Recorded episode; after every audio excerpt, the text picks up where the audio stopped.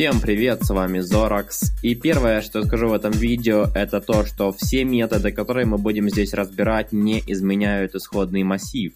Они просто возвращают новый массив, за исключением тех случаев, когда вы изменяете массив в callback функции, которую вы передаете. Эта функция будет передаваться первым аргументом, и она будет вызываться для каждого элемента в массиве. Для того, чтобы все стало понятно, сразу перейдем к примерам. Будем использовать массив, как в предыдущем уроке, просто добавим в него еще пару строк. Начнем с самого простого метода, метода forEach. Как я уже сказал, первым аргументом он принимает функцию, и это будет анонимная функция, поскольку ей нет никакого смысла давать какое-то имя. И эта callback функция будет вызываться для каждого элемента в массиве с тремя аргументами ссылка на элемент массива, индекс этого элемента в массиве и ссылка на сам массив. И в теле этой функции мы можем сделать что-то с этим элементом. Например, просто вывести его в консоль. Или же, например, преобразовать все строки к верхнему регистру.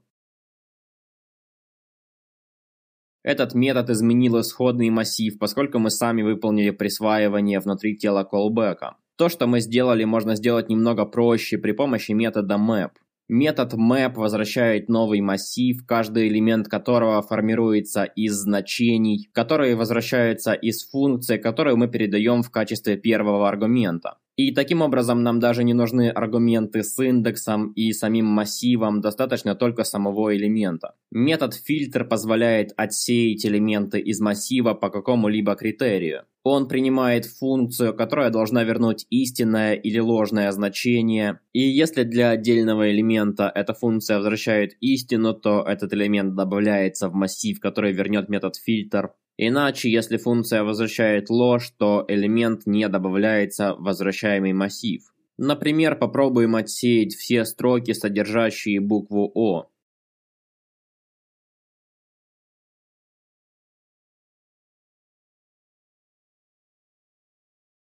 Предыдущие методы, которые мы разобрали, возвращают массивы, а следующий метод, метод every, вернет булевое значение. Он вернет истину, если для всех элементов будет выполнено какое-то условие, и ложь, если найдется хотя бы один элемент, для которого оно не будет выполнено. Например, проверим, все ли строки в нашем массиве имеют длину больше четырех символов. Сейчас этот метод возвращает истину, поскольку в нашем массиве на самом деле все строки имеют длину больше четырех. Если же мы добавим в исходный массив строку, состоящую, например, из двух символов, то очевидно теперь мы получим false. Аналогично методу every работает и метод sum, но он возвращает истину в том случае, если в массиве есть хотя бы один элемент, для которого выполняется условие. Например, проверим, есть ли в массиве хотя бы одна строка, содержащая букву Z. Поскольку такой строки у нас нет, мы получаем false. Если же мы будем проверять, например, x, то мы получим уже true поскольку строка, содержащая x, у нас на самом деле есть. Метод reduce возвращает какое-то одно значение, которое получается в результате выполнения функции для каждого элемента массива с возможностью сохранения промежуточного результата. Другими словами, на каждой итерации, помимо того, что вы будете иметь ссылку на текущий элемент массива, в вашем распоряжении также будет переменная с промежуточным результатом, который сформировался в результате выполнения предыдущих итераций. Работу этого метода удобнее показывать на числовых значениях, поэтому мы создадим еще один массив, массив с числами.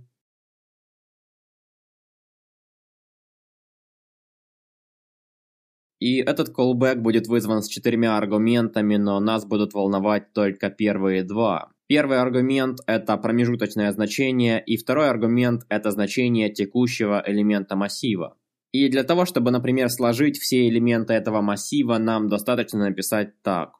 На каждой итерации мы просто прибавляем к промежуточному значению текущее значение, и результатом этого сложения будет новое промежуточное значение, которое будет использоваться уже на следующей итерации. Таким же образом мы можем, например, перемножить все элементы массива, или же, например, перемножить только числа, кратные 3.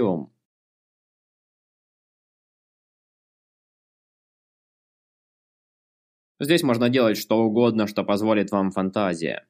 Также есть метод reduce right, который делает то же самое, что и метод reduce, с той лишь разницей, что он проходит массив не слева направо, а справа налево. Для каких-то операций это не будет играть значения. Например, если мы просто складываем или умножаем значения, то reduce и reduce right вернут одинаковый результат. Но, разумеется, есть и такие операции, где порядок выполнения важен. Например, банальное вычитание. Или же возведение в степень.